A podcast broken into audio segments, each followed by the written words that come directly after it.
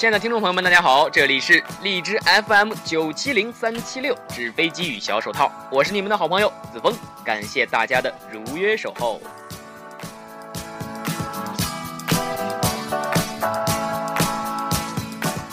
这话说啊，这两天天气挺晴朗的，但是我想很多男同胞的心情估计并不晴朗，因为啊，这烟它涨价了。这很多零售商啊，他也挺为难的。不过，我想这男同胞们应该更为难，因为啊，这媳妇儿每个月给的零花钱，他并不会因为烟的涨价而跟着增长，不是吗？哎，你说啊，都心情都这么不晴朗了，还能接到诈骗电话，这得多么倒霉呀！这不，昨天我就接了一个，我说。喂，你好，对方说：“喂，老爸吗？糟糕了，我我男朋友怀孕了，你能给我打点钱吗？”巴拉巴拉巴拉。哎呦，这事儿还是真挺糟糕的。哎呦，我就想不明白了，你说你男朋友怀孕了，是我跟不上这潮流啊，还是说这诈骗这人没脑子？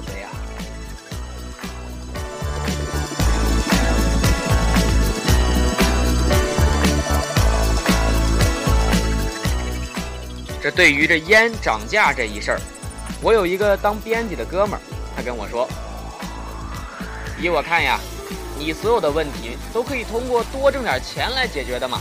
哎，你多挣点钱的嘛。”这我一听他说的这么大言不惭，我就给他念了则新闻。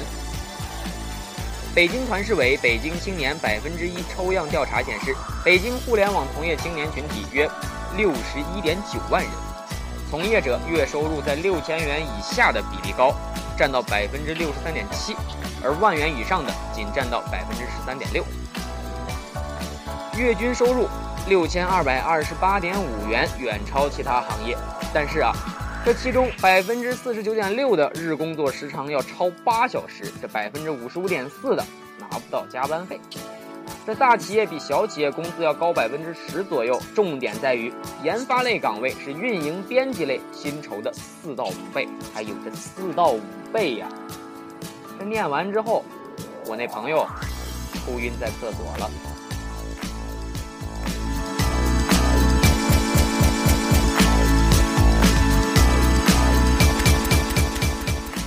这俗话说得好，多出点正主意，少动点歪脑筋，这不。新疆生产建设兵团第二师某团原副团长预感到自己收贿受贿的事情将要东窗事发，便从收受的名酒当中各三箱取出一瓶酒，再将受贿的四十万元现金分别按十万元、十万元、二十万元裹上塑料袋，放入三个酒箱中封存。对来检查的领导谎称自己开箱有喜，中大奖了。这经过有关部门的调查。最终露出马脚。想到这个主意的一瞬间，这副团长肯定为自己的机智节节叫好。然而，这并没有什么卵用。毕竟，没有哪个厂家会真诚到直接在这个酒箱里面塞巨额的现金大奖。这十万、二十万，这万一你说这要是 EMS 快递送也就算了，这万一要是摊上什么 EWS、什么 EXS 这样的山寨快递，这送丢了，你找谁说理去？哎，不过这事儿啊，也反映出中国人他没有创新思维的这个事儿，这个是一种否认。怎么说否认呢？因为咱们很多人说啊，中国人没有创新思维，但是这名副团长他确实是一种创新思维。不过子枫在这儿要说了，并不建议大家把创新思维用在这样的事情。哎，这前几天的晚上啊，武汉理工大学的一名姓张的副教授主动趴在教室门前，要求学生凌辱他。当然，这个凌辱加了双引号了。不过啊，这事儿依旧震惊了在场的百余名大学生。这根本原因，这教授啊，就是想让学生们增加创新思维。在这教授一再鼓励之下，一百多名学生跨过了老师的身体。有人就问了：这此举是何用意啊？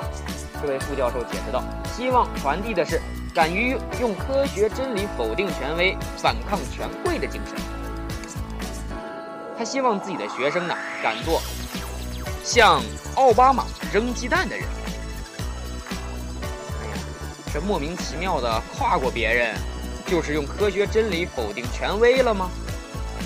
这是说迈步等于科学真理呀，还是说他张副教授等于权威？”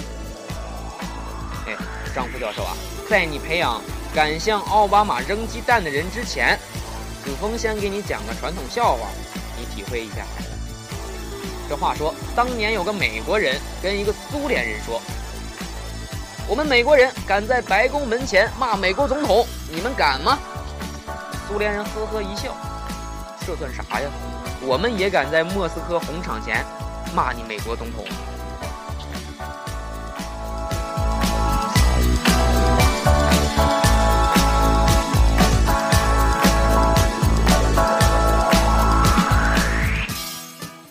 这对于这张副教授的事儿啊，子枫想说，一个人有一个人的想法，一个人有一个人的思维，你不能把自己的想法和思维强加到别人的身上啊。当然，对于这件事情众说纷纭，大家各持己见。我希望呢，大家不要在这样的事情上跟风，一味的跟风是不好的，大家要要保持自己的想法。说起来，这个事儿算奇葩的了，不过奇葩事儿天天有，这哪天都不缺。你看。这前几天，有一天凌晨四点，南昌某网吧厕所里突然传出了小孩的哭声，这血呀还漫出了厕所门口。他打开厕所门之后，只见一名女子抱着婴儿蹲在那里，手中啊还托着脐带呢。保洁阿姨说，她出来呀就站那儿发抖，满手都是血，拿了热水让她洗，她也不洗，依旧坐那儿上网去了。这据悉啊，女子是与家人闹矛盾之后负气离家出走了，这想去找孩子的父亲，不想啊，这路上钱包被偷，只好暂时去网吧落脚。哎呀，对于这样的事情，子枫想说，这年头这社会上不负责任的人实在是太多了。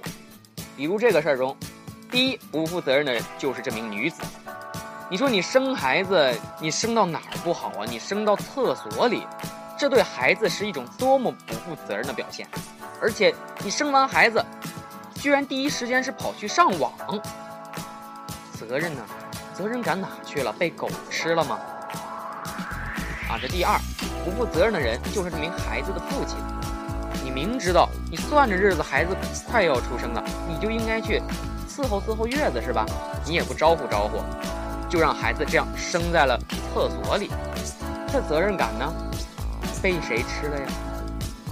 这第三就是网吧老板，你说钱包被偷了是吧？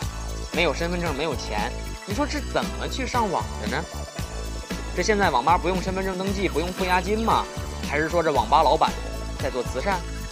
你说你就算做慈善，那这孩子你是不是也应该管一管呢？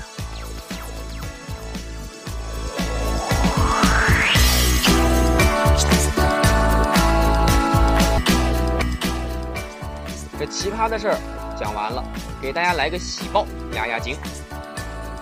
这国务院说，九月三日全国放假一天，大家们都在为这个事儿欢呼而雀跃。没错，这个事儿是这样：二零一五年是中国人民抗日战争暨世界反法西斯战争胜利七十周年，为使全国人民广泛参与中央及各地区各部门举行的纪念活动，二零一五年九月三日全国放假一天。这为方便公众安排假日期间的生产生活，特做做出如下的调休：九月三日至五日调休放假，共三天，其中九月三日放假，九月四日调休，九月六日正式上班。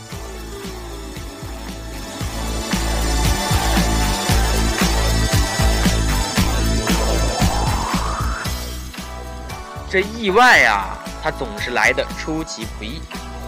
你看。五月四日傍晚，女孩谢某独自回家，打开楼道门时，一名陌生男子趁机进入，在楼梯间把他推倒。就在谢某以为快要被非礼的时候，这名男子却径直地脱下了他的鞋，开始捏他的脚。这叫喊着抢走了他浅绿色的袜子，然后逃跑了。据称，谢某在回家前逛超市时就遇到过该名男子。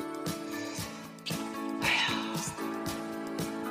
这真的是说，只因为在人群中多看了你一眼，就再也没能忘掉你的袜子。这子枫想说，还好这姑娘是谢某，她不是杨幂。剧情反转，猝不及防。谢姑娘，你千万别受挫折，绝对不是因为你长得还不如袜子才没被非礼，也可能是因为他没有带刀，所以不能带走你的屌，才退而求其次抢走了袜子。这毕竟啊，没人知道一个恋物癖的兴趣点，它究竟在哪里。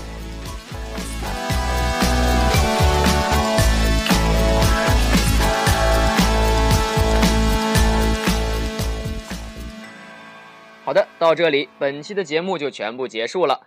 这里是 FM 九七零三七六纸飞机与小手套，我是你们的好朋友子枫，我们下期见。